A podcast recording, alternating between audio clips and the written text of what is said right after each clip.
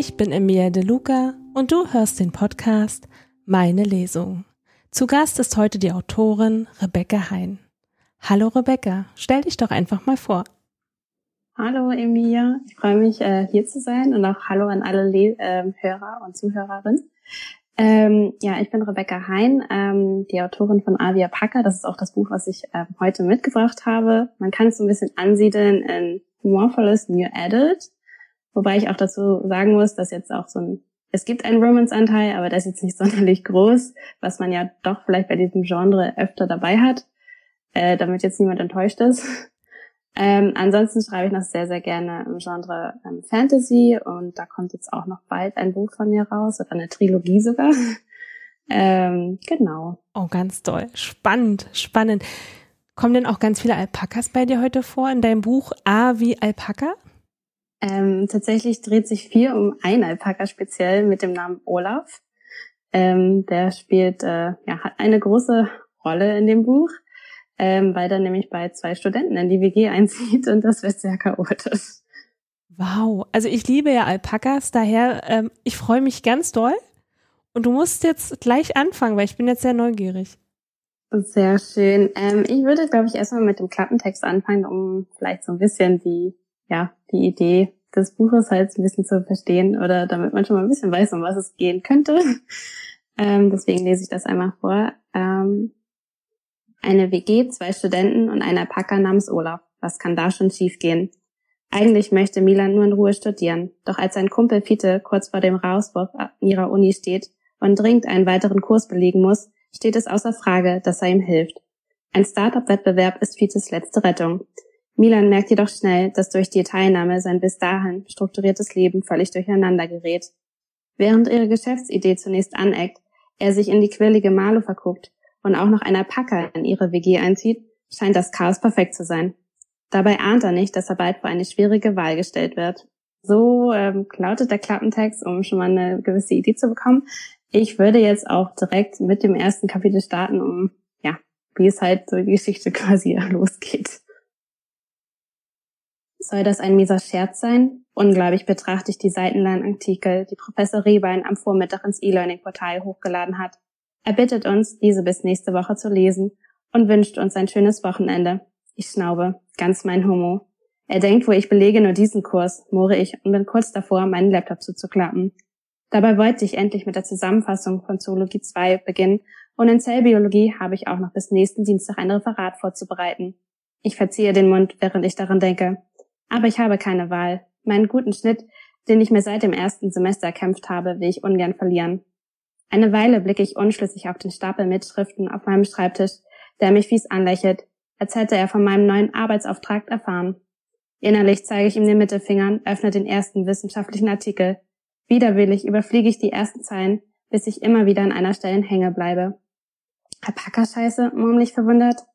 Meine Mundwinkel zucken leicht nach oben, bis ich mir ein Grinsen nicht mehr verkneifen kann. Australische Forscher haben entdeckt, dass Alpaka-Kot ein wahres Wundermittel für das Pflanzenwachstum ist. Wie kommt man überhaupt auf die Idee, so etwas zu testen? Ich male mir aus, wie drei Australier einem wilden Alpaka in Peru hinterherlaufen und dessen Mist einsammeln. Hey Milan. Ich werde abrupt aus meinen Gedanken gerissen. Fiete setzt sich mit einem dumpfen Plumpsen auf mein ungemachtes Bett. Seine Jeans ist an den Oberschenkeln nass und blonde Strähnen kleben auf seiner Stirn. Ein Blick zum Fenster reicht, um mir die Antwort auf seine Erscheinung zu geben. Prasselnder Regen trommelt gegen die Scheibe und lässt den grauen Hinterhof auf welchen ich einen Blick auf von meinem Zimmer aus habe, nur ahnen. Bist du gerade erst aufgestanden? fragt er belustigt, als er mich mustert. Es ist bereits halb zwei und im Gegensatz zu ihm bin ich eher der Frühaufsteher. Nein, wieso? Erst jetzt fällt mir auf, dass ich noch immer in Boxershorts vor dem Schreibtisch sitze. Nach der kurzen Dusche habe ich mich noch halbherzig abgetrocknet und wollte nur schnell meine E-Mails checken, bis ich an Rebans Nachricht hängen geblieben bin. Wie auf Kommando läuft mir ein Tropfen von meinen noch feuchten Haaren die Wirbelsäule herunter so dass ich mich instinktiv im Stuhl aufrichte und versuche, das Kribbeln zu ignorieren. War nur duschen, entgegne ich. Ich weiß, ein Fremdwort für dich. Aber was ist nun? Du wolltest doch heute zum Prüfungsamt, oder nicht? Hm. Mein Mitbewohner kratzt sich an seinen Unterarm, als wollte er der Antwort lieber aus dem Weg gehen. Nun ja, es sieht halt nicht so rosig aus, wenn man das so sagen kann. Eigentlich sieht es ziemlich beschissen aus. Mist, was haben Sie denn genau gesagt? Ich brauche noch dringend einen Kurs für dieses Semester, den ich auch bestehen muss. Ansonsten fliege ich. Dann darf ich nochmal komplett von vorne beginnen. Ich nicke langsam. Es ist nicht so, dass ich ihn nicht davor gewarnt hätte. Nach dem dritten Bachelorsemester in BWL wird eiskalt ausgesiebt. Alle Studenten unter 45 Leistungspunkten bzw. ECCS, wie ich sie korrekterweise nenne, werden exmatrikuliert. Und er könnte bald einer von ihnen sein. Pete lässt sich mit einem lauten Stöhnen auf die Matratze fallen. Ich weiß, du hast mich gewarnt, aber wer konnte denn ahnen, dass ich es tatsächlich ernst meine? Und, er setzt sich wieder auf und hebt einen Finger, dass ich bei der Schnabelsteck in Wirtschaftsethik durchfalle. Das hat die doch extra gemacht. Er schnaubt abfällig. Ich blicke nachdenklich zu ihm, kaum vorstellbar, dass er bald ausziehen könnte und nicht mehr einen neuen Mitbewohner suchen müsste. Dabei wohnen wir mittlerweile schon über ein Jahr zusammen und teilen uns die leicht renovierungsbedürftige Altbauwohnung.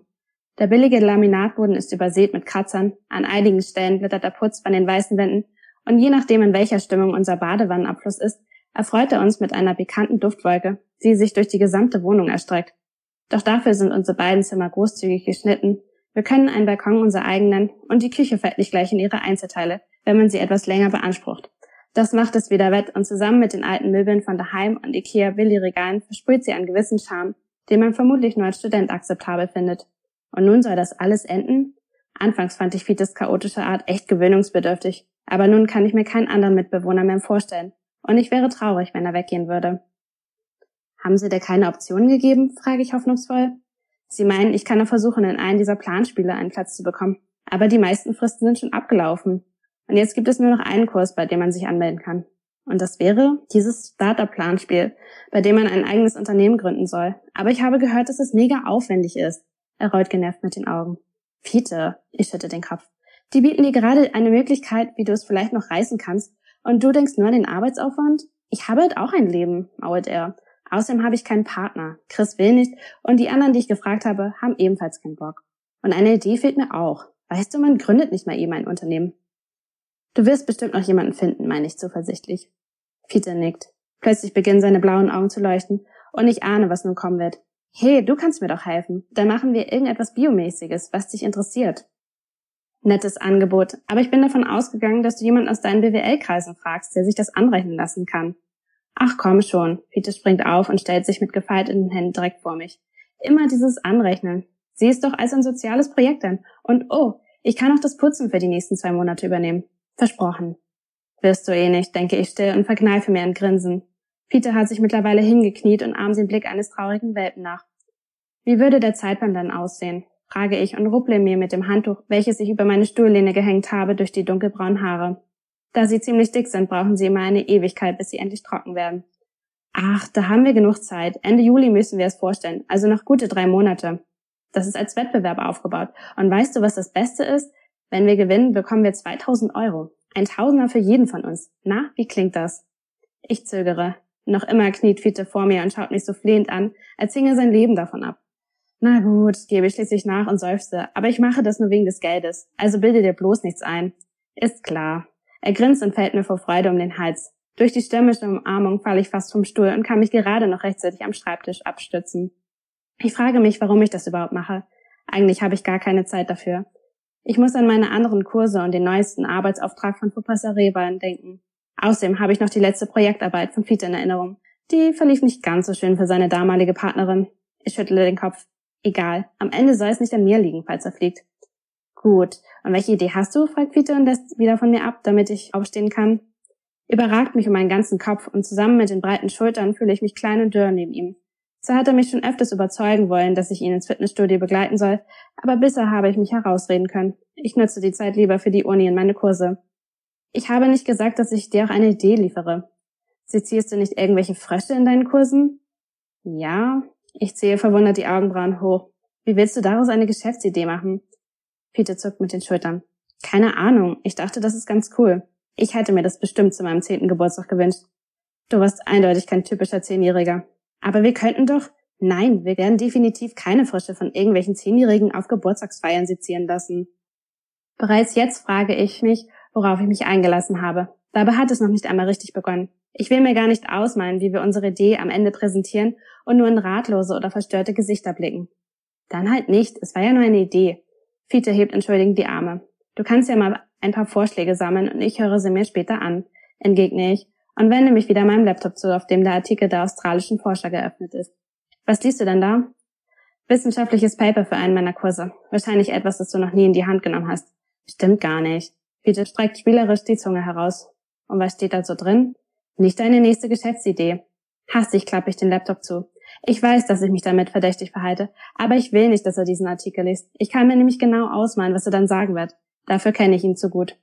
Zeig doch mal. Fiete ignoriert meinen Protest und öffnet den Laptop wieder. Sein Grinsen wird nach und nach breiter, bis er schließlich zu lachen beginnt. Geil, Mann. Das macht ihr Biologen also die ganze Zeit? Ihr analysiert Scheiße? Nicht nur, brumme ich genervt. Es geht vielmehr um die Mikroorganismen, die daran enthalten sind. Aber hast du das gelesen? Das ist doch die Idee. Wir verkaufen Alpaka-Scheiße als Pflanzendünger. Und wo willst du die herbekommen? Ähm, wie wär's mit dieser Alpaka-Farm am Stadtrand? Die mit den Touren? Ich runzel fragend die Stirn. Sag mal, was machst du denn den ganzen Tag? Hast du noch nie gesehen, wie Leute mit Alpakas durch die Straßen ziehen? Ist mega am Trend. Und wie soll uns das weiterhelfen? Was denkst du wohl? Das heißt, dass in unserer Nähe eine wahre Goldgrube schlummert. Wir gehen auf die Weide, sammeln die Haufen ein, ganz einfach und kostenlos. Den Bauer von der Farm wird das bestimmt nicht stören. Ha, da kommt wohl der Spruch her aus Scheiße Gold machen. Peter reibt sich freudig die Hände. Ich weiß ja nicht. Ich zögere. Die Idee ist doch absurd. Wer würde dieses Produkt kaufen? Wir sprechen ja nicht von trendigen Staubfängern oder einer knalligen Deko-Ente, die niemand braucht. Es ist Scheiße, die wir da verkaufen wollen. Vertrau mir, sagt Peter und zwinkert mir zu. Das wird sowas von genial. So, ähm, genau so ist auch der Einstieg in das Buch. Ähm, ich springe jetzt nochmal zu einem anderen Kapitel, um das so ein bisschen zu verstehen, äh, wo wir gerade sind. Also die haben dann schon ein bisschen angefangen, ihr Startup zu planen und stehen quasi gerade auf dem Campus und versuchen an Studenten Alpaka-Kur zu verkaufen. Äh, da sie gerade auch noch keine richtige Verpu äh, Produktverpackung haben, äh, ist es aktuell ein asiatischen Nudelwachsen, damit man es ein bisschen versteht, warum äh, sie die ganze Zeit von äh, Nudelboxen sprechen. Ja, ansonsten äh, gab es da schon eine unschöne Konfrontation mit einem anderen Studenten, die sich ja ein bisschen darüber witzig gemacht haben, äh, warum sie das denn verkaufen. Das äh, beschäftigt Milan noch ein bisschen. Fiete ist an sich auch gerade unterwegs, weil er noch gerade Flyer druckt für eine Party, die sie planen, ähm, ja, um Einnahmen zu haben. Deswegen ist er auch gerade nicht da. Und sie haben auch noch eine Freundin, die ihnen dabei hilft. Die ist allerdings auch gerade beschäftigt und gerade weg und etwas komisch. Ähm, deswegen ist Milan gerade ganz alleine am Stand mit den Alpaka-Boxen äh, voll Code und äh, möchte die gerade an Studenten verkaufen. Da starten wir jetzt wieder mit dem nächsten Kapitel. Selbst nach einer halben Stunde sind weder Britta noch Fiete zurückgekehrt und langsam mache ich mir Sorgen. Nicht um Fiete, sondern um Britta. Zu gerne würde ich nachsehen, wo sie steckt, doch ich kann schlecht den Stand verlassen. Hastig tippe ich eine Nachricht in mein Handy. Irgendetwas an ihrem Blick hat mich zutiefst stutzig gemacht und lässt mich nicht mehr in Ruhe. Angestand treibe ich mir über den Nacken. Mittlerweile geht es auf die Mittagszeit zu und viele der Studenten schlendern zur Mensa. Doch für unseren Stand zeigt niemand Interesse. Nicht, dass es mich gewundert hätte. Es war zu erwarten. Nachdenklich blicke ich zum Himmel und beobachte einige Wolken, die die Sonne verdecken. Es ist ein milder Tag im Mai. Der lauwarme Wind bläst kaum spürbar über meine Wangen und der Geruch von gemähtem Gras steigt mir in die Nase. In der Ferne sehe ich zwei Gärtner am Ende der Uniwiese. Langsam senke ich meinen Blick. Mir ist gar nicht aufgefallen, dass eine Studentin an unseren Stand getreten ist. So klein und zierlich steht sie neben der Pyramide aus Nudelboxen und lächelt. Leichte Grübchen schmücken ihre Wangen.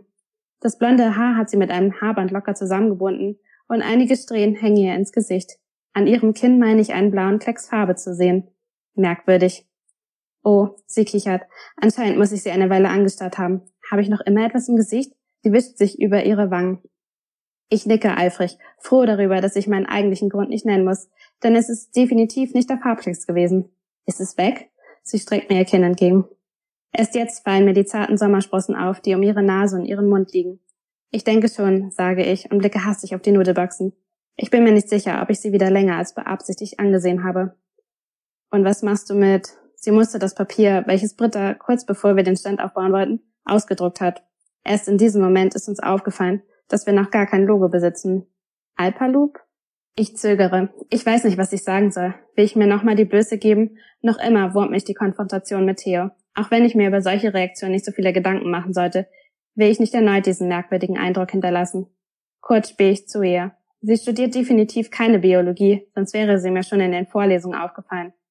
Würde sie mir dann überhaupt die Chance geben, es zu erklären, ohne zu lachen? Nun ja, unschließlich kratze ich mich am Kopf. Wir verkaufen Alpakakot als natürliches Düngemittel. Laut australischen Forschern. Ich halte inne und mustere sie. Doch in ihren Augen spiegelt sich kein Spott, sondern pures Interesse. Schließlich gebe ich mir einen Ruck und fahre fort. Auch wenn ich mich diesmal bemühe, nicht ganz so ausführlich zu werden. Aber warum gerade Alpakas? Ein zaghaftes Lächeln huscht über ihre Lippen. Sie besitzen einzigartige Bakterien in ihrer Darmflora, sage ich. Doch noch immer blickt sie mich fragend an. Das ist einfach Biologie. Ich zucke mit den Schultern. Gewisse Dinge sind einfach, wie sie sind. Was meinst du, was Evolutionsbiologen den ganzen Tag machen? Die fragen sich auch, warum bestimmte Mutationen sich durchsetzen und wie es sich langfristig auf die Selektion der gesamten Population auswirkt. Am liebsten hätte ich mir auf die Zunge gewissen. Warum habe ich das gesagt? Ich muss wie der reinste Fachidiot auf sie wirken. Doch sie scheint meine wilden Gedanken nicht zu bemerken und lächelt stattdessen. Denn sind Alpakas ja wahre Wundertiere. Sie streicht sich eine blonde Strähne aus dem Gesicht und zieht kaum merklich ihre rechte Augenbraue hoch. Das kann man wohl so sagen. Ich grinse und schaue unbeholfen zu den Nudelboxen. Erneut erwische ich mich dabei, wie ich sie zu lange angestarrt habe. Zumindest kommt es mir so vor. Dieser Tag wird immer eigenartiger. Die Studentin blickt nachdenklich zu der Pyramide. Ich schweige, so gerne will ich etwas sagen, doch ich weiß nicht was wie ich solche Situationen hasse. Die unangenehme Stille zwischen uns klebt wie Kaugummi, den man auf einem der vielen Gehwege am Schuh aus Versehen mitgenommen hat und nicht mehr los wird. Ich seufze innerlich. Manchmal wünschte ich, dass ich mehr wie Fiete wäre. Diese lockere Art, einfach etwas zu sagen, ohne groß darüber nachzudenken. Sowas fällt mir schwer. Weißt du, sagt sie nach einer Weile des Schweigens. Doch bevor sie weiterspricht, zückt sie aus ihrer Tasche einen Bleistift und beginnt auf dem Papier unter dem Schriftzug Alpaloop zu zeichnen. Zaghaft setzt sie die ersten Striche, bis sie immer entschlossener werden. Ich beobachte sie neugierig. Nach und nach verbinden sich die grauen Linien zu einem Gebilde. Ein Lächeln umspielt meine Lippen, als ich erkenne, was es darstellen soll. Und was denkst du? fragt sie und hebt ihren Kopf. Ihre blauen Augen bohren sich in meine. Erst jetzt fällt mir der goldene Sprenkel auf, der ihre rechte Iris schmückt und den ich wie hypnotisiert fixiere. Schnell senke ich den Blick. Mein Mund wird trocken und ich schlucke, bevor ich ihr antworten kann. Das ist wirklich cool, bringe ich schließlich heraus und spähe zum Papier. Ich spüre, wie meine Wangen glühen. Einer Packer mit einem frechen Grinsen und Grashalm im Mund lehnt sich lässig gegen das A. Er schaut so selbstgefällig aus, als wäre es das Normalste der Welt. Besser hätte ich es mir in meiner Fantasie nicht ausmalen können. Malst du oder zeichnest du öfter?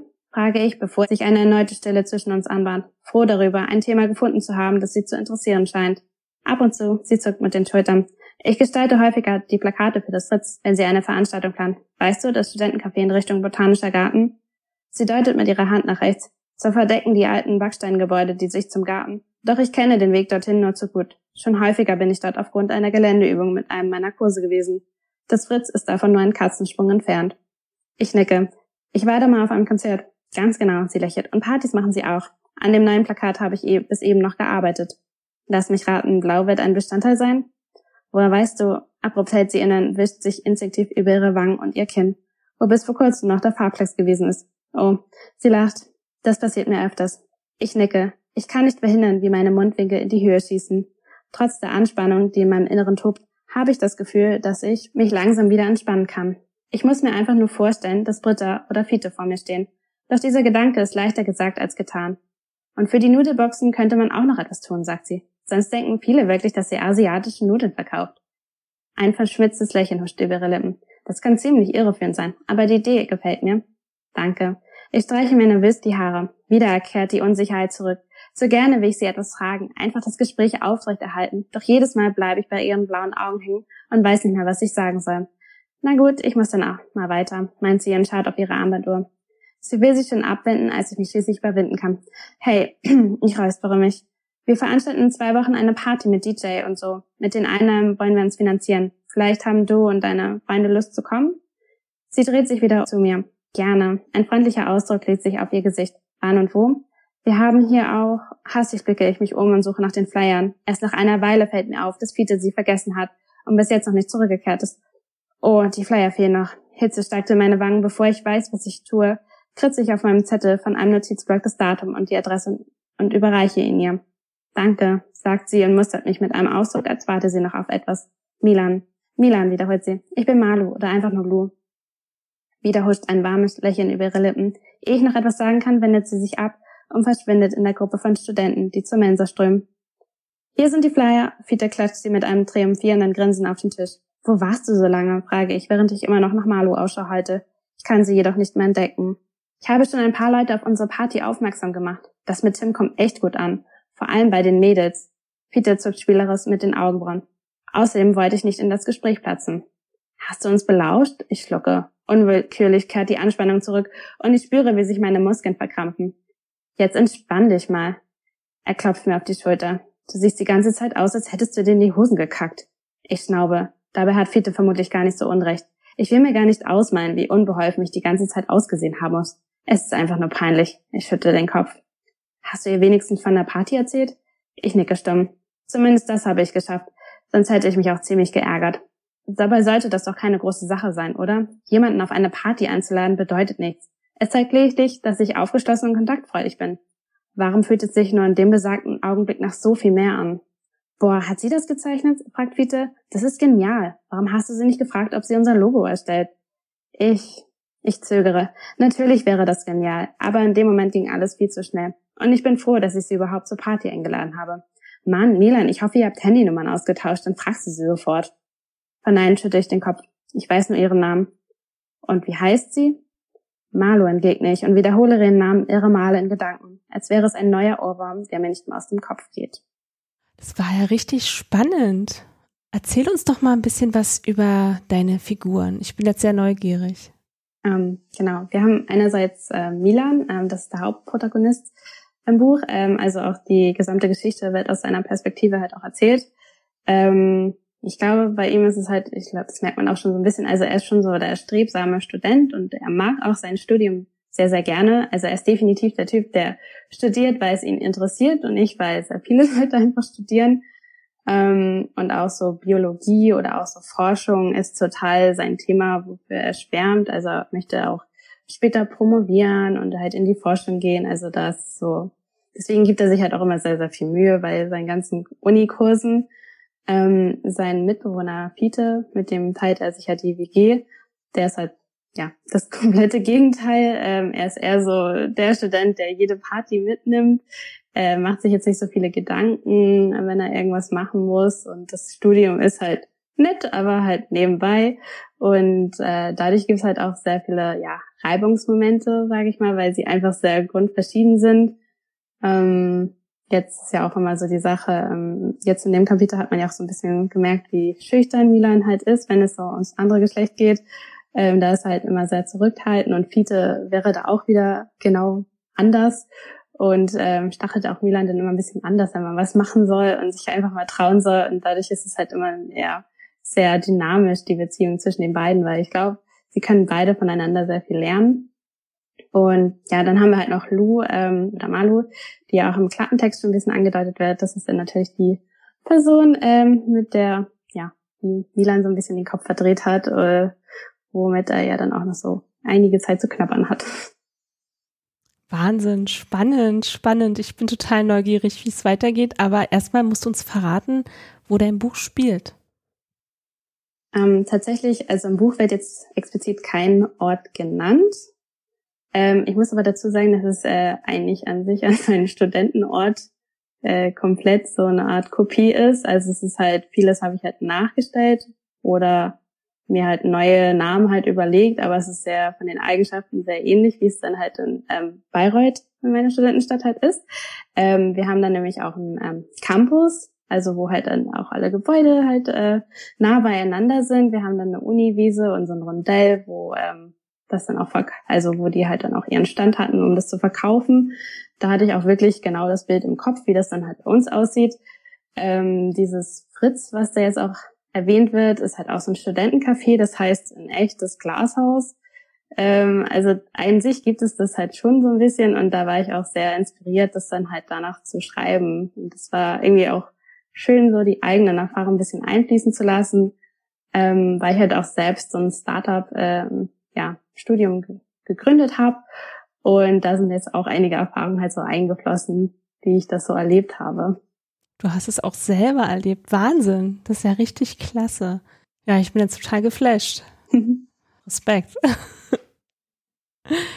ja, magst du gleich mal weiterlesen? Ich hoffe, jetzt kommt das Alpaka vor. Ich warte schon sehnsüchtig. ähm, ja, in der nächsten Szene kommt auf jeden Fall äh, das Alpaka vor. Ähm, das ist nämlich dann schon ein bisschen weiter im Buch. Ähm, Olaf ist dann auch schon das Alpaka offiziell in die WG eingezogen. Ähm, um das noch ein bisschen zu erklären, wo wir da gerade sind. Also sie veranstalten mal wieder eine Party, weil sie mal wieder Geld brauchen. Diesmal geht es um Olafs Ernährung. Also sie wollen ein bestimmtes Futter für ihn kaufen, damit er ja auch ein besseres Düngemittel abliefert. Ähm, ich glaube, ansonsten bräuchte man keine weiteren Infos für die Szene. Ähm, aber vielleicht, was noch ganz witzig ist, tatsächlich haben sie mir einige Leser empfohlen, dass ich sie vorlesen soll, als ich mir ein bisschen drum gefragt habe. Sie ist halt ja schon sehr witzig und ein bisschen chaotisch, ähm, aber dadurch anscheinend auch so beliebt. Fiete, ich streiche mir über die Stirn. Seit gut einer halben Stunde versuche ich meinem Mitbewohner Vernunft einzureden. Wir können keine Party veranstalten, wenn Olaf anwesend ist. Das geht einfach nicht. Ja, aber denk doch mal nach. Sein Blick sprüht vor Begeisterung. Wie cool wäre das denn, wenn Olaf auf der Party wäre? Das ist die geniale Marketingstrategie. Und wir können Alpaka streichen oder Bilder mit ihm anbieten. Wir brauchen dringend Geld für das Superfood. Und das willst du doch auch, oder nicht? Ja, schon, erwidere ich langsam. Aber doch nicht so. Ich weiß ja gar nicht, warum du dich darüber so aufregst. Es ist ja nicht so, als ob es hier einen Alpaka-Babysitter gibt, den man mal eben anrufen kann, wenn die Erwachsenen eine Party schmeißen wollen. Ich reibe mir genervt über den Nacken weil es für jedes Tier bei hoher Lautstärke einfach furchtbar ist. Denk doch mal an Olaf. Dann bekommt er halt Kopfhörer. Schnell hastet er aus der Küche und kommt wenig später mit riesigen Kopfhörern zurück, die er Olaf auf den Kopf setzt. Dass es eigentlich überhaupt nicht seine Ohren schützt, scheint Fiete nicht zu bemerken. Schau mal, wie er aussieht, so kann er auf jeden Fall auf die Party gehen. Und oh, wir können ihm auch noch eine Fliege oder Sonnenbrille geben. Was meinst du? Ich klatsche mir gegen die Stirn. Hat Fiete mir überhaupt zugehört? Manchmal habe ich das Gefühl, es ist ihm komplett egal, was ich sage. Und so kommt es auch, dass wir ein paar Tage später die besagte Party veranstalten. Mit Olaf. Ich weiß immer noch nicht so ganz, wie ich mich dazu überreden lassen habe. Es ist einfach verrückt. Doch auf die Schnelle ist mir nichts Besseres eingefallen. Und Vizes Sprüche haben mich irgendwann zum Verzweifeln gebracht. Du hast doch selbst gesagt, Olaf ist ein Herdentier. Und jetzt stell dich doch nicht so an, es wird schon nichts passieren. Wechselten sich stetig ab. Immerhin haben wir abgemacht, dass Olaf nur zu Beginn für ein paar Bilder anwesend ist und später in meinem Zimmer seine Ruhe hat. In einer Ecke habe ich eine weiche Decke mit ausreichend Heu und einem Wassereimer vorbereitet, in der er sich zurückziehen kann. Nun begrüße ich eine angehaltete Gruppe, die bei Olafs Anblick einen kleinen Lachanfall bekommt. Boah, das war ja gar kein Witz, meint einer von ihnen. Und ich dachte, der Yoshi hätte mich am Handy angelogen. Mit großen Augen streichelt er über den braunen Lockenkopf des Alpakas, was es sich gefallen lässt. Mir ist bereits aufgefallen, dass Olaf ziemlich zutraulich und zahm ist. Er nutzt beinahe jede Streicheeinheit aus, die er bekommen kann. Nach einigen Recherchen ist er damit eher eine Ausnahme. Doch dass er nicht das normalste Alpaka ist, ist mir genauso schnell bewusst geworden. Nein, er ist besonders auf seine ganz eigene Art und Weise. Peter hat recht behalten, was die Studenten angeht. Die meisten feiern tatsächlich Olafs Auftritt, als wäre er ein totgeglaubtes Maskottchen, das heute seine Auferstehung zelebriert. Nach einigen Stunden muss es sich herumgesprochen haben und immer mehr Studenten kommen. Langsam platzt unsere Wohnung aus allen Nähten. Die stickige Luft vermischt sich mit dem Geruch schwitzender Körper und den dröhnenden Klängen der Musik. Es ist sogar voller als damals mit Tim. Hätten wir das nicht schon eher so machen können? Dann hätte ich mir das mit Tim erspart. Und wer weiß, was an dem Abend noch mit Lou passiert wäre. Ein Lächeln schleicht sich auf mein Gesicht, als ich sie vor mir sehe. Ihr goldenes Haar, ihre süßen Lippen, ihr zarter Körper, komplett. Ich schlucke. Okay, ich fantasiere. So weit wäre es nie gekommen. Vermutlich wäre gar nichts passiert. Aber allein die Zeit mit ihr hätte mir ausgereicht. Ein einfaches Gespräch, während ich ihrer angenehmen Stimme lausche. Ein intensiver Blickkontakt mit ihren hellblauen Augen. Du bist schon wieder ganz woanders, habe ich recht? Peter reicht mir ein volles Glas. Eine starke Rumnote steigt mir in die Nase. Vielleicht erwidere ich und spüre, wie sich eine prickelnde Wärme auf meinen Wangen ausbreitet. Aber scheint doch zu klappen. Ich deute auf Olaf, der für ein weiteres Selfie von zwei Studentinnen in Beschlag genommen wird und äußerst zufrieden in seiner Rolle weg. Langsam frage ich mich, wo Fiete ihn gekauft hat, wenn er anscheinend an so etwas gewöhnt ist. Das habe ich dir doch gesagt, mein Fiete, und klopft mir auf die Schulter. Du musst dich einfach etwas entspannen. Ich necke langsam. Ich bin selbst schuld, wenn ich mir immer die schlimmsten Dinge ausmale. Aber diese Bilder kommen einfach in meinem Kopf und lassen mich dann nicht mehr in Ruhe. Egal, sage ich mir und schütte damit das letzte Horrorszenario aus meiner Vorstellung. Vorsichtig nippe ich an den Longdrink von Pete und verschlucke mich beinahe. Ein Brennen breitet sich in meiner Kehle aus und meine Augen werden feucht. Was zur Hölle ist das, fluche ich und unterdrücke einen Husten. Eine Spezialanfertigung, nur für dich. Petes Augen zucken, viel sagen damit du endlich mal aufhörst, dich so zu stressen. Genieß es doch mal. Die Klausurenphase ist rum, du hast die Handynummer von Lou und Olaf bekommt bald sein geniales Superfood, damit er bald die richtige Scheiße abliefert. Besser kann's doch gar nicht laufen. Schmunzte bei seiner kleinen Rede. Er hat ja recht. Warum kann ich das nicht sehen? Theoretisch kann ich mich gerade nicht beschweren und sollte es auch genießen. Fiete entgeht mein Lächeln nicht. Sehr gut, die Einstellung brauchen wir jetzt. Also sag Bescheid, wenn du Nachschub brauchst. Er zwinkert mir zu und verschwindet dann auf die Tanzfläche. Kurz überlege ich, ob ich ihm folgen soll, doch ich fühle mich dazu nicht bereit. Genau genommen noch nicht besoffen genug, denn ich tanze äußerst ungern. Ich kann es einfach nicht. Es sieht furchtbar aus und so fühle ich mich auch dabei. Vermutlich kann sich Olaf besser auf dem Tanzplakett bewegen als ich. Also entscheide ich mich für die Küche und schaue mir das aktuelle Bierpongspiel an. Die beiden Teams sind nicht sonderlich treffsicher, sodass es eine gefühlte Ewigkeit braucht, bis der Sieger feststeht. In der Zeit kam sogar Fiete einige Male herein und hat mir ein neues Getränk angeboten. Mittlerweile weiß ich gar nicht mehr, wie viele ich von seinen Spezialeinfertigungen schon getrunken habe. Doch ich versuche nicht darüber nachzudenken und gehe mit einem leicht angeheiterten Gang auf die Tanzfläche. Alle feiern ausgelassen und haben Spaß. Das sagen mir ihre strahlenden Gesichter, ihre offenen Münder, die ein Lied nach dem anderen grölen, und die funkelnden Augen, die nichts als eine besoffene Heiterkeit widerspiegeln. Erneut denke ich an Lou. Vielleicht sollte ich ihr nochmal eine Nachricht schreiben. So viel ist leider nach dem Festival nicht mehr passiert. Und das stört mich. Ja, ich weiß, es sind nur ein paar Tage vergangen, aber trotzdem. Jede wartende Minute kommt mir endlos lange vor. Doch langsam sucht sich eine angenehme Gelassenheit ihren Platz und ich vergesse alles um mich herum. Ich denke nicht mehr über all die Sorgen nach, sondern lasse mich treiben, als wäre ich auf einer sanften Welle, spüre, wie der Bass aus den Musikboxen auf meiner Haut prickelt und ein berauschendes Gefühl durch meinen Körper fließt. Ein immer stärker werdendes Lächeln breitet sich auf meinem Gesicht aus, je mehr mich der Alkohol einlädt. Auf einmal fühle ich mich so entspannt. Alles erscheint fern und doch so nah. Beinahe wie ein Traum. Aus meinen Augenwinkeln sehe ich plötzlich, wie Olaf auf die Tanzfläche dringt und halte abrupt in meinem erbärmlichen Tanz inne. Moment, hat Fiete nicht vor kurzem zu mir gemeint, dass er Olaf bereits in mein Zimmer gebracht und die Tür abgeschlossen hat? Mit einem leicht schläfrigen Blick und kauendem Maul wandert das Alpaka durch den Raum. Die Kopfhörer, die Fiete ihm zu Beginn aufgesetzt hat, baumen mittlerweile um seinen zotteligen Hals und die neongrüne Sonnenbrille sitzt schief auf seiner Nase, wodurch er den Eindruck eines verwirrten Opas erweckt. Ein dürrer Student läuft ihm hinterher und hält sich lachend mit einer Hand den Bauch, in der anderen hält er eine Zigarette. Hat er Olaf wieder herausgelassen? Aber wie ohne Schlüssel? Oh, dieses Alpaka, ruft er. Irritiert verfolge ich einen Moment das Geschehen, bis mir in meinem benebelten Zustand auffällt, dass ich dem Typ besser sagen sollte, dass er die Kippe sofort ausmachen soll. In der Wohnung sollte nicht geraucht werden, den Gestank werden wir sonst nie wieder los, und er weiß, was er damit aus Versehen ansenkt. Ich gehe auf ihn zu und nehme schlagartig eine andere Art von Geruch wahr, witzig und unverkennbar, der Geruch von Gras. Alles in Ordnung? frage ich. Der Typ nickt und streicht sich eine schwarze Haarsträhne aus dem Gesicht. Obwohl es schummrig in dem Zimmer ist, fallen mir trotzdem seine geröteten Augen auf. Hat Olaf etwas getan? Mich beschleicht das ungute Gefühl, dass Olaf, obgleich er eigentlich nicht mehr hier sein sollte, einen weiteren Haufen irgendwo hinterlassen hat. Oh, bitte nicht. Es wäre der dritte, den ich während der Party entfernen müsste, und langsam fühle ich mich dazu nicht mehr in der Lage. Schon beim letzten Mal bin ich fast in ihn hineingefallen und konnte mich gerade noch rechtzeitig an dem Küchentisch festhalten. Nein, alles gut, Bro, sagt der Typ. Wir beide, er deutet auf sich und Olaf, hängen einfach ein bisschen ab und ziehen eine Runde.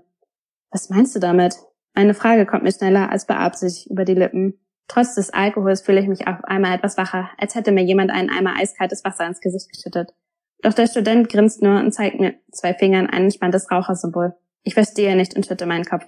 Was will er mir damit sagen? Dass Olaf mit dem Krass geraucht hat? Meinst du, das ist schlimm? fragt er plötzlich, als hätte er meine Gedanken gelesen. Vor mir droht sich ein Orkan aufzutürmen. Das kann doch nicht wahr sein. Ich fasse mir nicht an. Nein, das kann es nicht. Wie sollte Olaf bitte Gras geraucht haben? Wir reden hier immer noch von einem Alpaka. Kurz sehe ich wieder das Bild vor mir, als Olaf auf die Tanzfläche kam. Oh Himmel. Ich brauche etwas, bis ich eins und eins zusammenzähle und mir das Ausmaß bewusst wird. Olaf hat die ganze Zeit auf irgendetwas gekaut. Was ist, wenn er es gefressen hat? Akribisch mustere ich Olaf, doch er scheint einen ganz normalen Eindruck zu machen.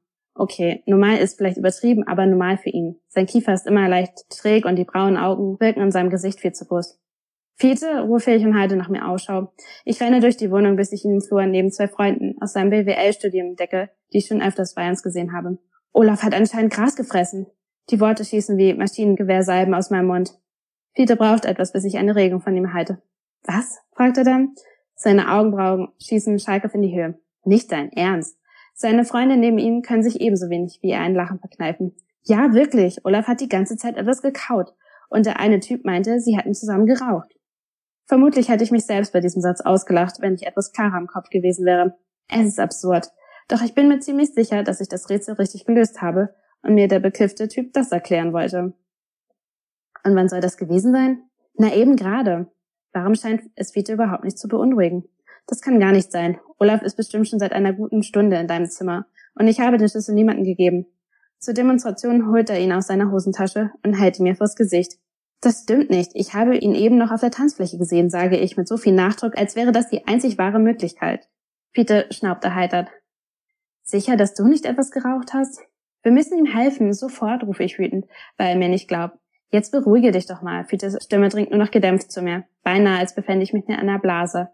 Mein Blick ist leicht verzerrt, diverse Farben vermischen sich vor meinen Augen. Dennoch weiß ich, dass er direkt vor mir steht. Er greift mich am Arm und will mich zurückhalten. Doch ich reiße mich von ihm los und ziehe an dem Schlüssel in seiner Hand.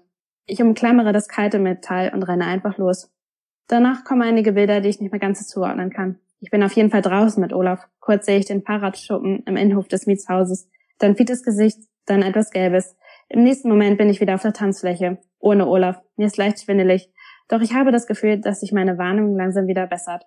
Ich sehe die Leute, die um mich herum tanzen, höre wieder die Musik, die ich fast ausgeblendet habe. Etwas benommen gehe ich durch den Raum und unterdrücke ein Gehen. Ich habe keine Ahnung, wie spät es ist. Mein Zeitgefühl ist durcheinander und Müdigkeit breitet sich in meinen Gliedern aus. Kurz bleibe ich orientierungslos stehen und betrachte die Menge. Milan? Ein Mädchen tippt mir auf die Schulter und reißt mich aus meinem Gedanken. Fiete sucht dich. Er meint, er braucht dich mal in der Tür. Wieso? frage ich, denn eigentlich habe ich gar keine Lust, mich wegzubewegen. Ich will einfach nur ins Bett. Sie zuckt als Antwort mit den Schultern und ich nicke schließlich. Mit steifen Beinen bewege ich mich zur offenen Haustür, entdecke aber niemanden, also laufe ich die Treppen nach unten. Was ich dann sehe, verschlägt mir kurz den Atem. Zwei Polizisten stehen mit ernster Miene vom Fiete im Hausflur. Ich schlucke. Für diese Konfrontation fühle ich mich so gar nicht bereit. Genau, jetzt stoppe ich mal hier. Ich weiß, die Stelle ist ein bisschen fies und ähm, die Auflösung, was denn jetzt genau bei der Party passiert ist oder nicht, ähm, man weiß es ja nicht so genau. Ähm, man muss ja dazu sagen, Milan ist ja auch nicht gerade nüchtern in dem Moment. Ähm, dazu müsste man dann halt das Buch lesen. Ähm, ich habe jetzt noch zwei weitere Szenen mitgebracht, die sind jetzt ein bisschen kürzer.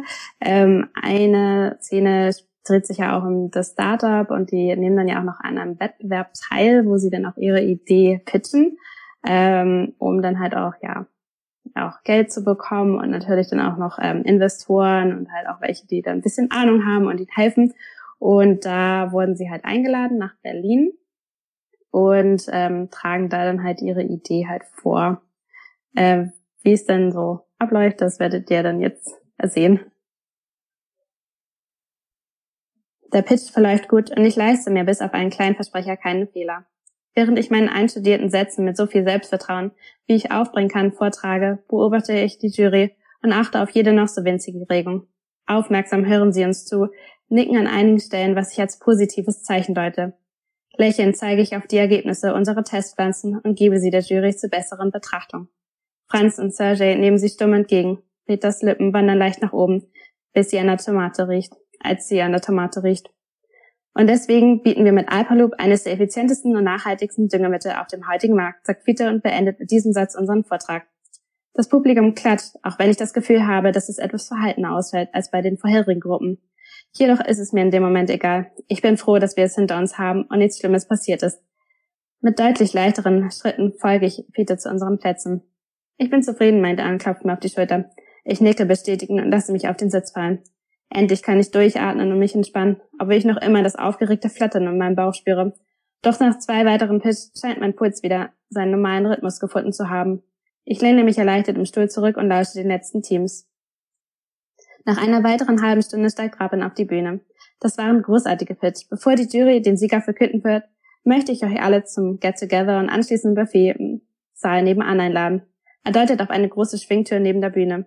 In zwei Stunden wird der Sieger verkündet und dann beginnt offiziell die Party. Seine Augenbrauen wackeln vor Begeisterung. Ich hoffe, Sie warten nicht so lange mit dem Buffet. Ich habe Hunger, sagt Fiete, während wir im Strom der anderen in den Saal geschoben werden.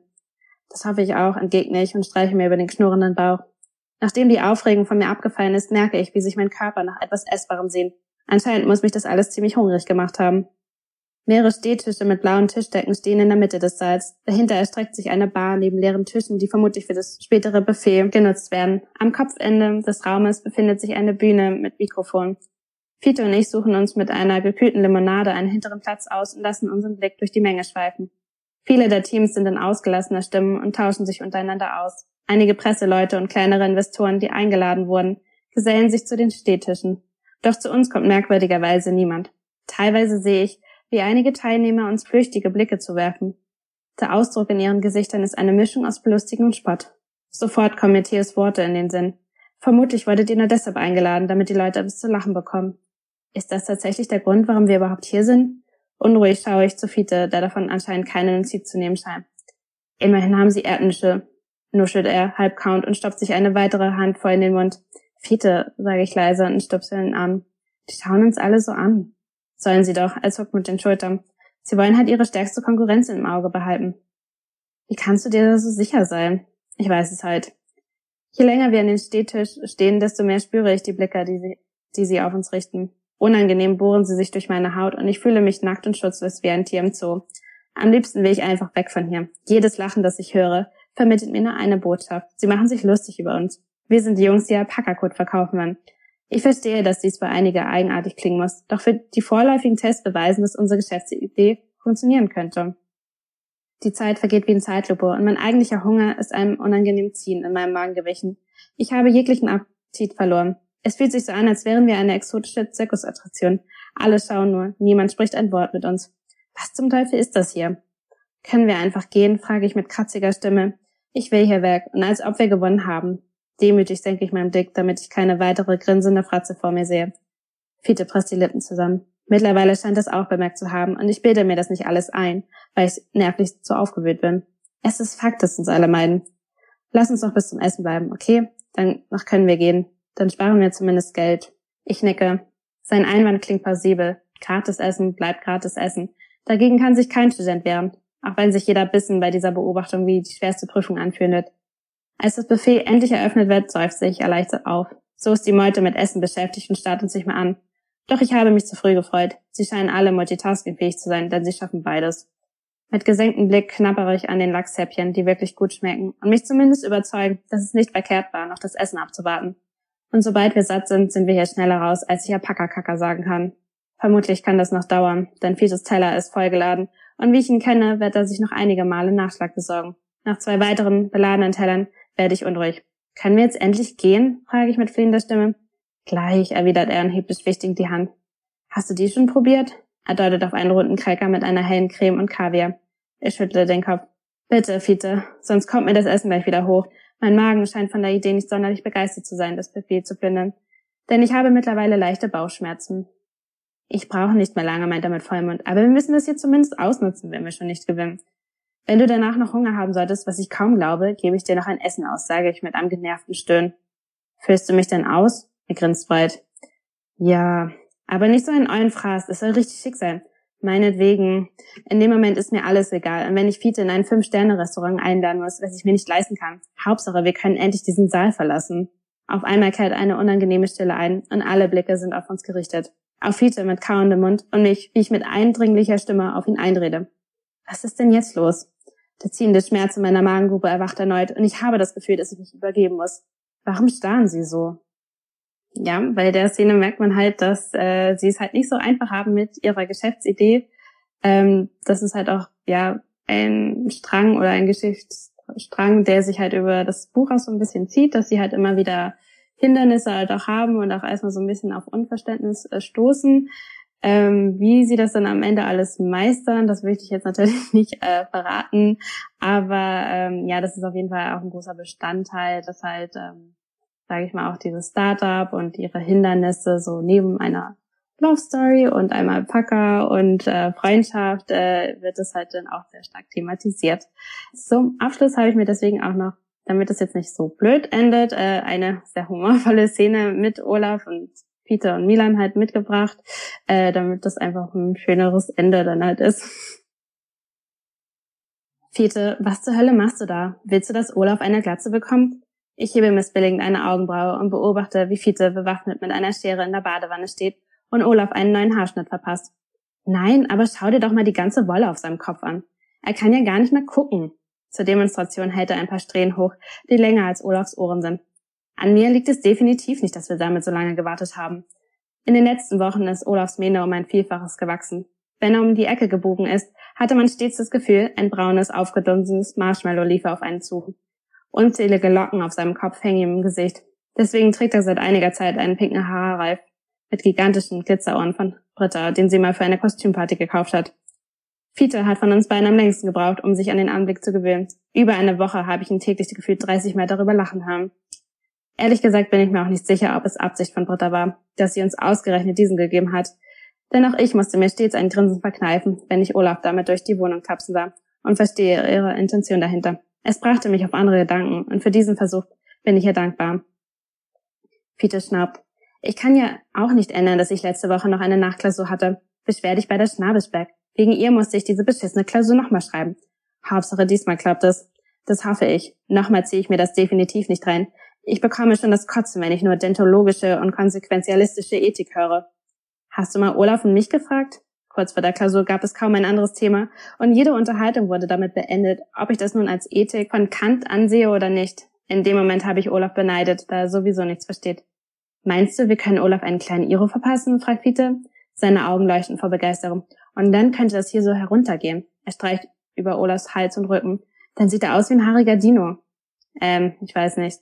Okay, dann machen wir das, sagt er, vergnügt und klatscht in die Hände. Anscheinend muss ich verpasst haben, weil ich ihm meine Zustimmung gegeben habe. Aber ich bezweifle, dass ich ihn von der Idee abbringen kann.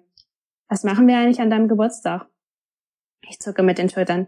Eigentlich will ich gar nichts machen. Ist gerade so stressig mit der Uni. Alperlob und abrupt verstumme ich und starre aus dem Fenster. Noch immer denke ich viel zu sehr an Lou und wie sie mich an diesem Abend stehen gelassen hat. Jedes Mal aufs Neue durchbohren mich spitze Messer bei dem Gedanken und ich durchlebe den Moment der Zurückweisung wieder und wieder. Dabei will ich es am liebsten vergessen, es einfach aus meinem Kopf bekommen. Doch ich kann nicht. Ich kann nicht aufhören, an sie zu denken. Wir könnten feiern gehen, dann kommst du auf andere Gedanken. Na, was sagst du? Er zwinkert mir auf mit dazu. Mal schauen, entgegne ich und presse die Lippen zusammen. Nach Feiern ist mir nicht zumute, auch wenn ich weiß, dass es nur gut damit meint. Eine halbe Stunde später hat Peter sein Werk beendet und wir heben Olaf zusammen aus der Wanne. Und? Belustigt musste ich den neuen Haarschnitt. Die Idee des Sinus ist ein wenig schief gegangen. Während das Fell in den Seiten deutlich kürzer ist, zieht sich von dem Kopf über den Hals und Rücken ein dicker Streifen, der jedoch so wirr und unförmig aussieht, als hätte man bei der Hälfte die Lust verloren. Das ist nicht dein Ernst, oder? Hey, kritisierst du gerade mein Talent als Friseur? Es sieht einfach furchtbar aus. Ich schüttle lachend den Kopf. So gehe ich definitiv nicht mit ihm vor die Tür. Die Leute denken noch, dass ich ihn misshandle. Jetzt stell dich mal nicht so an. Es war mein erster Versuch. Er verspringt, schmeint die Arme. Ich finde, er sieht großartig aus. Aber was soll das hier bitte sein? Ich deute auf Olas Rücken und ziehe dabei eine braune Locke in die Höhe. Na, das sind diese Dinger auf dem Rücken. Hä? Was für Dinger? Na, diese Dinger vom Stegosaurus. Das war meine Vorlage. Früher war einer meiner Lieblingsdinos. Verstehe. Ich verkneife mir ein Grinsen. Du meinst wohl diese Knochenplatten? Ja, genau die. Er lächelt verschmitzt. Die fand ich immer so cool. Aber wenn es dich so stört, dann warte einfach auf deinen Geburtstag. Wieso? frage ich leicht verunsichert. Muss ich davor Angst haben? Vor meinen Augen huschen die wildesten Fantasien, wie Fiete das meinen könnte. Ich habe so eine Ahnung, dass es mit meinem Geschenk zu tun haben könnte. Vielleicht ist es eine Schermaschine für Olaf, damit ich die hässliche Frisur retten kann. Oder ich bekomme ein Dino-Kostüm, damit ich mit Olaf im Partnerlook Gassi gehen könnte. Oder ein zweites Alpaka. Oh Himmel, bei Fiete kann ich mir denn nicht sicher sein. So, zum Abschluss gab es jetzt nochmal eine bisschen witzigere Szene, ähm, die so ein bisschen auch das Zusammenleben von den dreien in der WG ähm, ja, widerspiegelt. Es gibt noch ja deutlich mehr Szenen natürlich, aber ich musste mich dann doch für eine entscheiden und äh, diese Haarschneideszene war doch einer meiner liebsten immer, die ich äh, sehr witzig fand, auch beim Schreiben. Sehr spannend. Dem Alpaka die Haare, also das Fell zu schneiden, da musste ich tatsächlich schmunzeln. Also, hast du das schon mal gesehen, wenn ein Alpaka geschoren wird? Ähm, tatsächlich äh, nicht, aber ähm, ich habe mich ja schon ein bisschen eingelesen, was jetzt so bei Alpakas halt auch eine Rolle spielt. Ähm, und die werden eigentlich schon geschoren. Ähm, jetzt in Buche passiert das allerdings ja etwas spät, irgendwie im Oktober. Normalerweise ist es eher im Sommer, also die haben es halt nicht so ganz drauf. Ähm, ich muss natürlich auch dazu sagen, dass es jetzt nicht alles so ultra artgerecht in dem Buch ist. Ähm, wer damit jetzt vielleicht ein Problem hat, dass das ähm, ja äh, weil das ja auch fiktiv ist und das jetzt oder es aber eigentlich sehr realistisch haben möchte, dann könnte es vielleicht auch ein bisschen problematisch sein, das Buch, weil es schon einfach sehr humorvolle Szenen, die auch ein bisschen davon leben, dass es halt absurd ist. Ähm, und dass es nicht alles ganz so normal abläuft, wie man es eigentlich mit einem Alpaka machen sollte. Aber äh, trotzdem habe ich mich natürlich eingelesen, wie es halt eigentlich sein sollte. Und ähm, die werden jährlich geschoren im Sommer. Die Szene spielen auch eine ganz große Rolle. Die müssen auch zum Zahnarzt und auch zur Pediküre, ähm, weil sich da sonst irgendwas auch verwächst bei den. Ähm, also es ist gar nicht so einfach, so einen Alpaka zu halten. Das stimmt. Also ich liebe ja Alpakas und ich find's bei dir aber wahnsinnig lustig. Also da braucht man einfach viel Humor. Also gerade wenn man Alpakas liebt, aber ich find's gut. Also ich musste wirklich schmunzeln die ganze Zeit, wo du vorgelesen hast, mit der Badewanne die Szene. Also richtig klasse. Ja, wie bist du denn eigentlich auf die Idee zu deinem Buch gekommen und wie lange hast du daran gearbeitet? Ähm, die Idee kam tatsächlich in einem Kurs, ähm, das war Social Entrepreneurship. Ähm, da mussten wir halt immer so Studententeams so zu dritt oder viert ähm, Case Studies von ähm, ja, Startup Stories halt vorstellen. Und äh, die Geschichte, die ich halt vorstellen mit meinem Team vorstellen musste, die war einfach sehr amüsant. Also die hatten da so Hindernisse. Das war auch so, dass die so Probleme hatten, dass sich alle die Idee verstanden haben, ähm, dass ähm, auch so mit Investoren und wie das alles so abgelaufen hat. Aber es war halt so witzig und auch da waren teilweise auch so ja Plot-Twists, sage ich mal, drin, wo wir dachte, echt, das ist passiert. Ähm, deswegen ist es auch sehr stark inspiriert von dieser Case Study, die ich damals vorstellen musste. Ähm, das heißt, gewisse Plot-Twists, wo man denkt, das ist ja wirklich abgefahren, basieren so ein bisschen auf einer wahren Begebenheit. Äh, nämlich hat es auch eine Startup-Geschichte in den USA gegeben, wo sich das so ein bisschen ähnlich zugetragen hat. Die hatten natürlich eine andere Idee und es war alles ein bisschen anders. Aber ja, ich habe jetzt äh, bei dem Buch gar, tatsächlich gar nicht so lange dran gesessen. Also die Rohversion hat drei Monate gedauert. Ähm, ist damit auch mein schnellstes Buch von vieren, die ich bisher abgeschlossen habe, aber auch mein kürzestes. ähm, vielleicht kommt es dadurch halt auch so ein bisschen. Und es ist halt auch irgendwie so eine Studentengeschichte, wo auch so vieles auf eigene Erfahrungen ja gut. Ähm, dadurch musste ich auch nicht so extrem viel recherchieren, wie jetzt bei anderen Büchern, ähm, weil ich hauptsächlich eigentlich nur so ein bisschen Richtung Alpaka mich da schlau gemacht habe und noch so ein bisschen biologische Prozesse im Hintergrund, äh, dass es halt auch ein bisschen, ja, funktioniert. Also äh, es ist schon alles ein bisschen fiktiv und es gibt jetzt auch dieses äh, Bakterium nicht, ähm, was jetzt in der Darmflora halt ist. Ähm, aber tatsächlich wird auch drin geforscht. Also es gibt tatsächlich Paper oder wissenschaftliche Artikel, die sich damit auseinandersetzen, wenn Alpaka das und das ist, ähm, ob man das dann besser als Pflanzendünger verwenden könnte. Und man kann auch also Alpaka-Kot kaufen als Pflanzendünger. Also das wird halt wirklich auch verkauft. Ähm, genau, also ja, das zur Dauer. Also eigentlich war es ein recht schnelles Buch für meine Verhältnisse. Großartig. Ja, wo schreibst du? Hast du ein Schreibzimmer? Schreibst du im Café oder bei dir in der Uni oder Bibliothek? Hast du eine bestimmte Tageszeit? Hast du Rituale, wie zum Beispiel Musik hören? Wie ist das bei dir? Ähm, bei mir ist der Ort tatsächlich gar nicht so wichtig, obwohl ich schon gerne an meinem Schreibtisch halt arbeite, weil ich oder schreibe, weil ich mich da am besten einfach konzentrieren kann. Bei mir spielt tatsächlich die Musik eine deutlich größere Rolle. Also ähm, ich habe öfter auch Kopfhörer auf, die auch so größer sind und wo ich dann auch komplett gedämpft bin und höre auch sehr gerne laut Musik, äh, dass ich auch gar nichts mehr mitbekomme von der äh, Umgebung. Ähm, und das hilft mir tatsächlich dann auch so, ja, in diese Schreibatmosphäre reinzukommen. Ähm, dadurch, dass ich jetzt auch zwei verschiedene Genres schreibe, habe ich auch festgestellt, dass ich unterschiedliche Musik für die höre. Ähm, bei Fantasy, das war ja sozusagen auch mein Start, wo ich auch angefangen habe, ähm, höre ich tendenziell eher so Filmmusik oder ich würde es moderne Klassik sagen. Also es ist jetzt nicht so Mozart oder Bach, aber es ist schon eher, ja, auch Geige oder so, aber es hat immer noch diesen modernen Touch. Also ich weiß nicht genau, wie man das nennt, oder halt auch viel Filmmusik ohne Gesang, ähm, weil das lenkt mich teilweise auch ab. Jetzt bei New Edit habe ich gemerkt, dass ich damit überhaupt nicht schreiben kann, dass ich das irgendwie ich weiß nicht, da, da hat man dann teilweise so Szenen mit so Schlachten und Kämpfen und so weiter und das passt dann nicht, wenn da so ein witziges Alpaka durchs Bild wandert.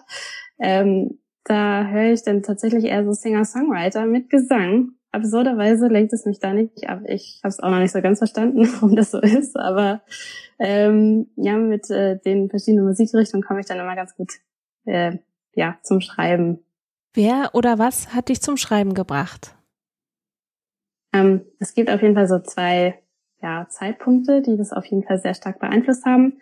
Ähm, also quasi, ich hatte schon recht früh so mal so eine Phase, wo ich halt Schreiben sehr toll fand. Also da war ich ungefähr so 14. Ähm, und da habe ich an einem Tag ähm, das Finale von Avatar Herr der Elemente gesehen ähm, und war irgendwie, ich weiß nicht, sehr äh, am Boden zerstört, als das dann vorbei war und irgendwie bin ich erstmal in sein Loch gefallen und ähm, ja, auch zu dem Zeitpunkt haben mich halt Elemente sehr gereizt. Also es war wirklich so ein Thema, äh, was ich auch dann mit unterschiedlichen Tests im Internet gemacht habe, welches Element ich bin, was das mit meinem Sternzeichen zu tun hat. Also ich bin da total aufgeblüht in diesem Thema. Ähm, und dementsprechend war ich dann an diesem Abend auch noch überzeugt, dass ich jetzt ein eigenes Buch schreibe mit Elementen. Das ist dann halt auch diese Fantasy-Reihe, die jetzt halt erscheint, ähm, die ich dann quasi da gestartet habe. Ähm, warum ist jetzt da so viel Zeit dazwischen? Ähm, ja, ich habe einfach nicht so viel weiter geschrieben, als ich so 14 war. Also es war sehr sporadisch. Ich habe keine Ahnung, lieber Karten gezeichnet oder mir irgendwelche Make-ups ausgedacht, wie diese äh, Völker da herumlaufen könnten. Ähm, aber leider habe ich nicht so wirklich intensiv geschrieben und habe es dann einfach irgendwann ja weggelegt. Und dann ähm, ist halt während des Studiums einfach wieder so eine Phase gekommen, wo ich so dachte, ja, man könnte doch mal weiterschreiben oder es nochmal neu machen, dieses Buch. Aber ich hatte halt teilweise noch ein bisschen dieses negative Gefühl, weil ich halt wusste, okay, ich habe es halt nicht fertig geschrieben. Also man schreibt auch ein Buch nicht mal eben. Es ist ein langes Projekt. Man muss sich da motivieren. Ähm, dementsprechend habe ich mir beim ersten Mal ähm, erstmal eine Nähmaschine gekauft und dann erstmal ein Jahr genäht. Ähm, dann kam aber ein Jahr später wieder das Gefühl, Mensch, du könntest doch das Buch weiterschreiben. Ähm, dann habe ich mich auch damals ähm, meinem Freund geöffnet ähm, und halt gesagt, dass ich das mal gemacht habe und der hat mich dann irgendwie total ja unterstützt und motiviert und meinte, ja, mach das doch, wenn du darauf Lust hast. Und dann habe ich es einfach nochmal ja gewagt und äh, dadurch dann auch mal das Fantasy-Buch halt nochmal komplett neu gestartet und ähm, einfach nochmal mich dran gesetzt und das hat dann auch funktioniert. Ich habe es dann auch beendet das ist quasi das erste Buch, was sie geschrieben hat. Und danach direkt kam dann auch Avia Packer. Und so bin ich dann halt wieder zum Schreiben gekommen. Aber aktuell würde ich noch sagen, dass ich jetzt noch nicht so lange schreibe. Also eher so 2018 war so der Startzeitpunkt. Wow, wow, nicht schlecht. Wie sieht dein Schreibtisch aus? Ähm, also auf jeden Fall habe ich halt immer ein Getränk. Ähm, ich trinke sehr, sehr viel, deswegen muss ich tatsächlich auch immer sehr häufig zum Klo. Aber es ist auch sehr gesund, sehr viel Wasser zu trinken. Ähm, die variieren dann einfach nur, also meistens startet es halt mit einem Kaffee, dann kommt Tee, dann sehr viel Wasser. Ähm, abends kann es auch gerne mal ein Glas Wein sein, schreiben. Ähm, und ansonsten ähm, habe ich noch ja meistens immer irgendwie Zettel zum Kritzeln oder halt, weil ich irgendwelche Ideen habe. Und natürlich dann noch die Kopfhörer, weil ich die halt auch brauche für die Musik. Wie würdest du dich selbst beschreiben? Ja, grundsätzlich äh, bin ich ein Typ, also ich mag gerne To-Do-Listen, ähm, mit denen kann ich sehr, sehr gut arbeiten. Also grundsätzlich bin, glaube ich, schon sehr eher strukturiert und plane auch sehr, sehr gerne. Also da kann ich sehr aufgehen in diesem Bereich ähm, und habe da auch, glaube ich, Spaß dran. Also zumindest kann ich sehr viel Zeit drin, drin investieren. Also wenn jetzt gesagt wird, wir fahren in den Urlaub, dann kann ich mich da sehr, sehr lange mit auseinandersetzen, wie und wo man was machen könnte. Ähm, aber grundsätzlich, also es ist jetzt nicht so, dass ich jetzt total unspontan bin. Also ich mag auch Spontanität, das ist manchmal auch schön. Ähm, witzigerweise beim Schreiben ähm, bin ich gar nicht so strukturiert. Ähm, also mein erstes Buch ist auch komplett ungeplant und un ohne Plotstruktur entstanden. Ähm, also da halt wusste ich halt teilweise nie, was so im nächsten Kapitel passiert. Alpaka, Aviapaka ist schon ein bisschen geplanter, aber ich lebe doch irgendwie so von spontanen Eingebungen. Und ähm, absurderweise kann ich noch sehr viel sehr gut merken und dass sich das alles so ein bisschen verwurstelt. Also dass es immer so ein bisschen so ein Knäuel wird in der Geschichte. Ähm, weil man dann ja immer so verschiedene Stränge hat und die man dann irgendwie wieder aufgreift. Ähm, die kommen teilweise aber auch spontan. Das habe ich bei Lauf des was ist das ist der erste äh, das erste Fantasy-Buch halt auch gemerkt, weil Leser das dann interessant fanden, dass sich das ja alles irgendwie so zusammenfügt und dass das so alles so stimmig ist und so und das war teilweise immer nur so beim Schreiben, ach, das könnte man ja mal wieder einbauen.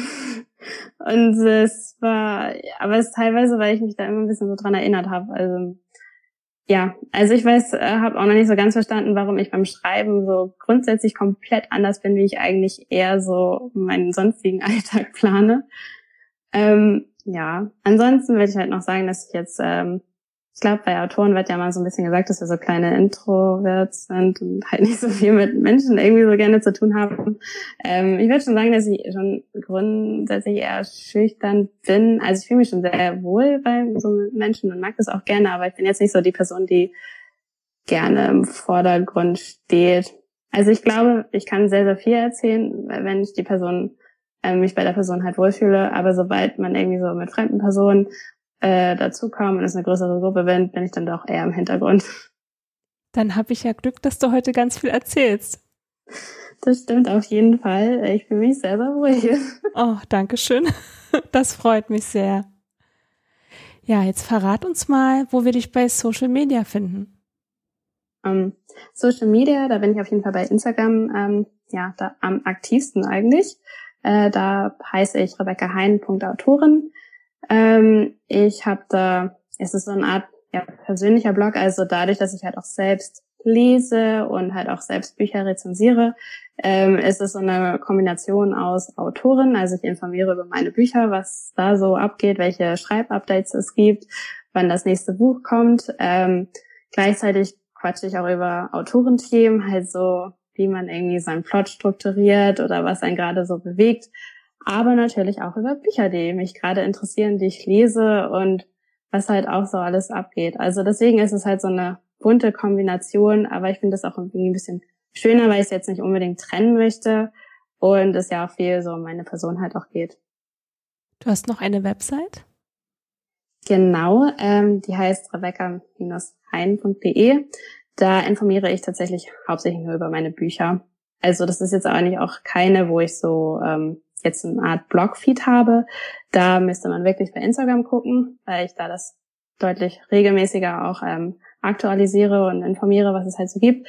Ähm, das ist eher so eine Seite, wo man halt mal nachlesen kann, welche Bücher ich halt schon rausgebracht habe, Klappentext, es gibt Textschnipsel, Buchtrailer und so weiter, genau.